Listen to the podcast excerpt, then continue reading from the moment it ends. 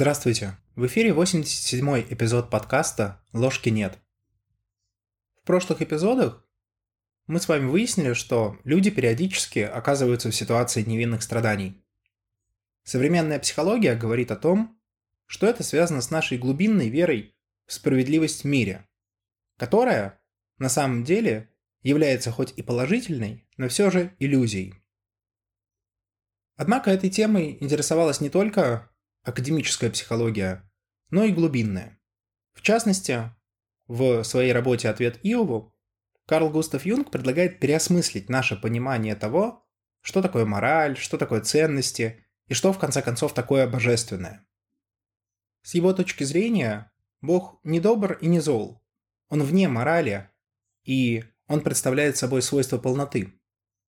Тут следует еще раз оговориться о том, что Юнг рассматривает не настоящего бога, не Яхвы, которого мы видим в книгах Библии, он рассматривает лишь образ божественного в психике человека. То есть, по сути, речь идет о самости. Ключевое свойство самости, ну и божественного как следствие, это полнота. Полнота, которая содержит в себе все возможные противоположности.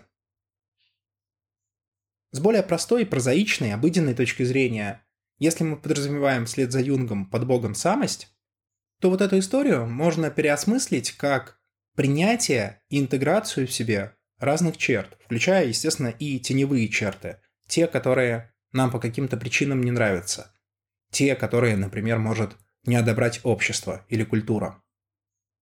Путь выхода из кризиса по Юнгу достаточно долг и сложен, и часто покрыт мраком и метафорами. Академическая психология более конкретна, и здесь уже можно говорить о научных результатах. В частности, эмпирические исследования показывают, что выйти из ситуации невинных страданий возможно, но только тогда, когда человек, который оказался в этой ситуации, создает или назначает смысл произошедшим событиям. Иными словами, когда человек вписывает ситуацию невинных страданий в свою жизненную историю, давая убедительные, как минимум для себя, ответы на вопросы, что произошло, Почему это произошло? Зачем это произошло? Вот получается два разных ответа. От Юнга и со стороны современной социальной психологии. Достаточно ли этих ответов? С одной стороны, каждый из этих ответов мне кажется разумным, так как опирается либо на логику, либо на некоторую весьма правдоподобную идею, либо в случае академической психологии на эмпирические данные.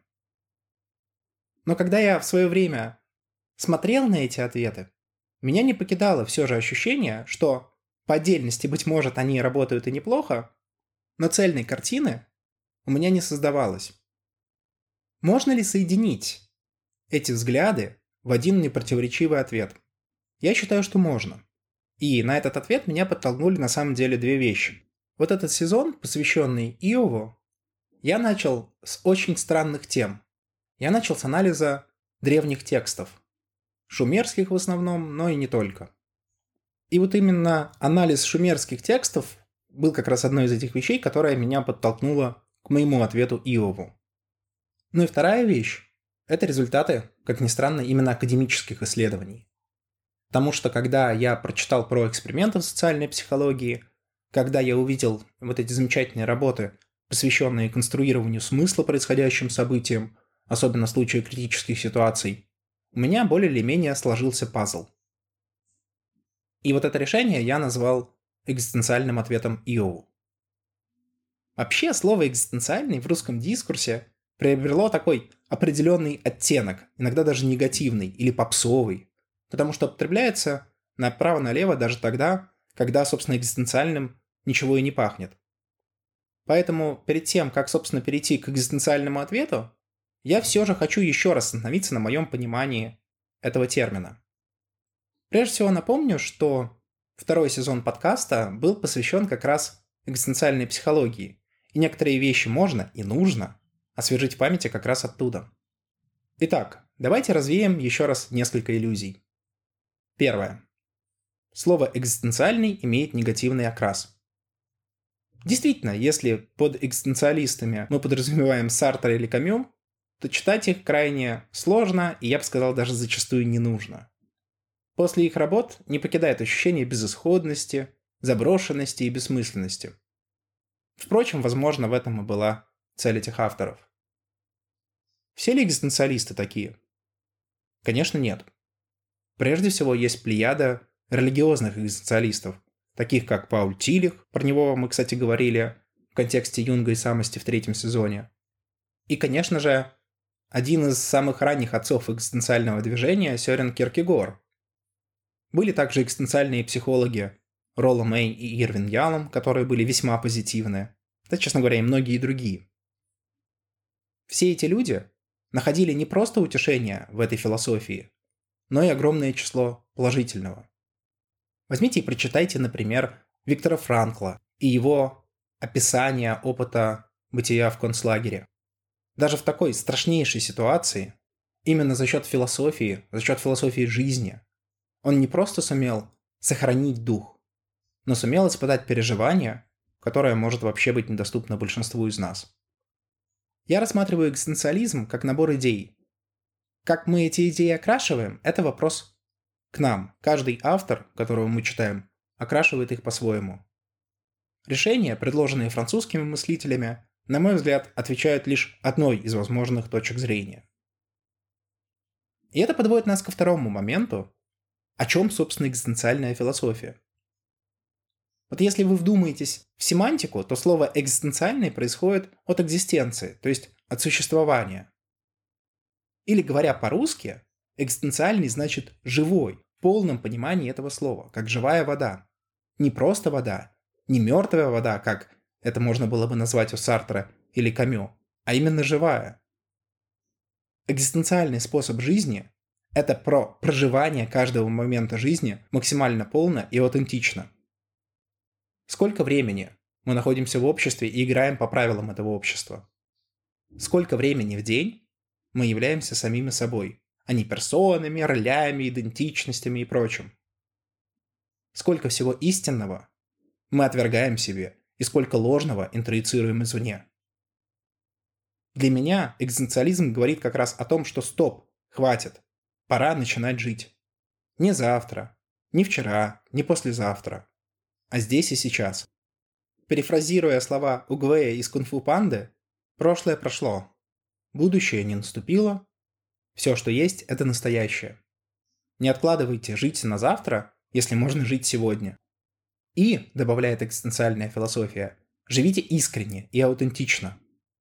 В некотором смысле один из самых эпатажных оккультистов 20 века, Алистер Кроули, был как раз экзистенциалистом, потому что его основное мотто было «делай, чего изволишь, таков закон». И если мы говорим про истинные желания, то именно в этой фразе и скрыта вся суть экзистенциальной философии. Теперь с этим пониманием давайте попробуем сформулировать экзистенциальный ответ Иову.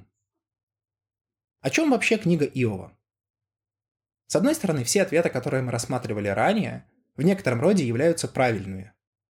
Да, действительно, книга Иова про справедливость.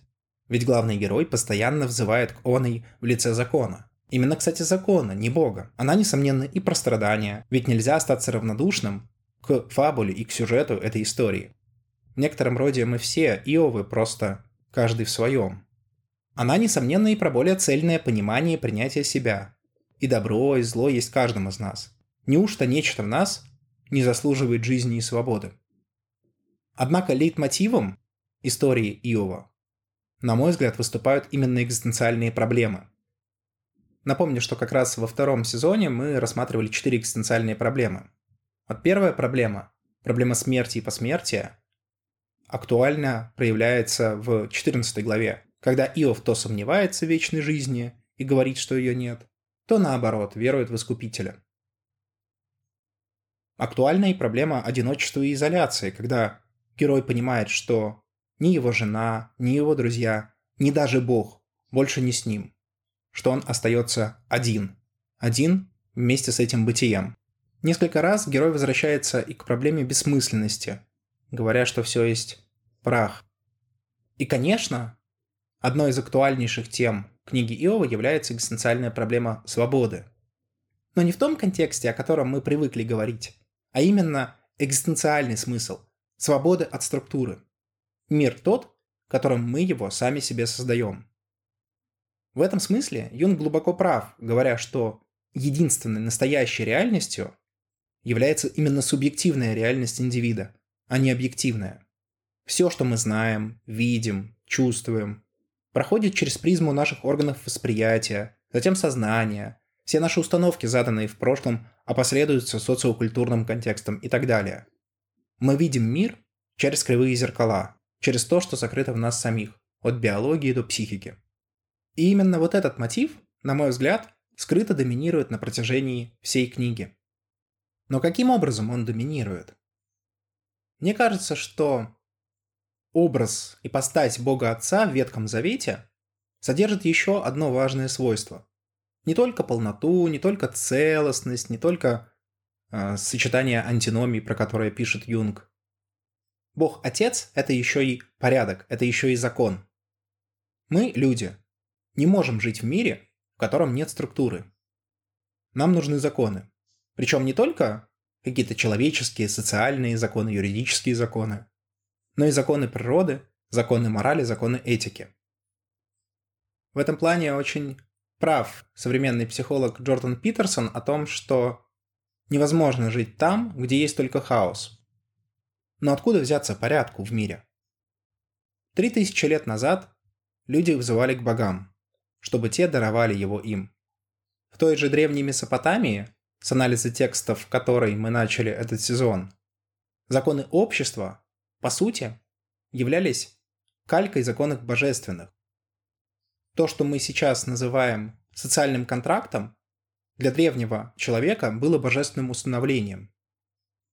Более того, понимание какого-то закона для жителя древней Месопотамии было чем-то сакральным, потому что напрямую с помощью разума это для них понять было невозможно.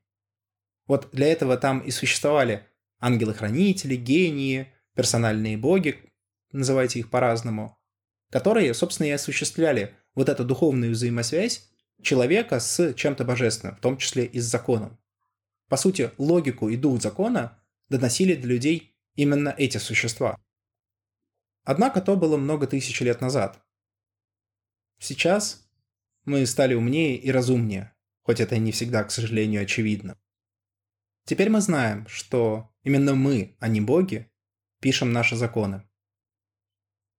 Говоря более мифологическим языком, наш миф потихоньку перешел от коллективного и племенного к индивидуальному. Как верно замечает в своей замечательной работе тысячеликий герой Джозеф Кэмпбелл, герой нашего времени – это индивид, задающий вопросы. Индивид, который ищет на них ответы. В этом смысле современный герой противостоит государству, а не является его частью. Да, в мире нет никакой априорной структуры. Об этом нам постоянно напоминал Сартер.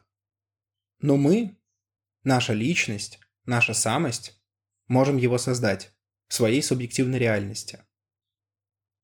И, быть может, кусочек нашей субъективной реальности перейдет и в объективную. Собственно, про это и говорил Юнг, когда обсуждал феномен коллективной тени в 1945 году, что Самое важное, что может сделать современный человек, это заняться своей личной тенью. Не пытаться решать проблемы мирового масштаба, не пытаться кого-то учить жить, а взять свою личную тень и начать разбираться с ней. Проработав и интегрировав свою собственную тень, не будет больше необходимости справляться с результатами того, что происходит в результате воздействия коллективной тени. Именно об этом, на мой взгляд, книга Иова. Об ответственности за создание собственного мира, собственного внутреннего жизненного пространства, соответствующего тем принципам, идеалам, вере и убеждениям, которые есть у человека.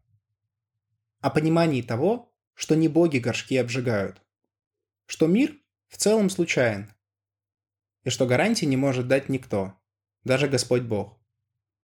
Что до тех пор, Пока мы находимся в рамках какой-то идеи, в рамках какой-то традиции, в рамках какой-то культуры, не в рамках своей собственной субъективной реальности, на это обязательно возникнет компенсация. И чем сильнее мы застряли в традиции, законе, правилах, тем больше она будет. В случае Иова она чрезмерно гиперболизирована и метафорически представлена в виде спора Яхвы и Сатаны, двух антиподов, выше которых уже не может быть никого. Об этом, на мой взгляд, книга Иова.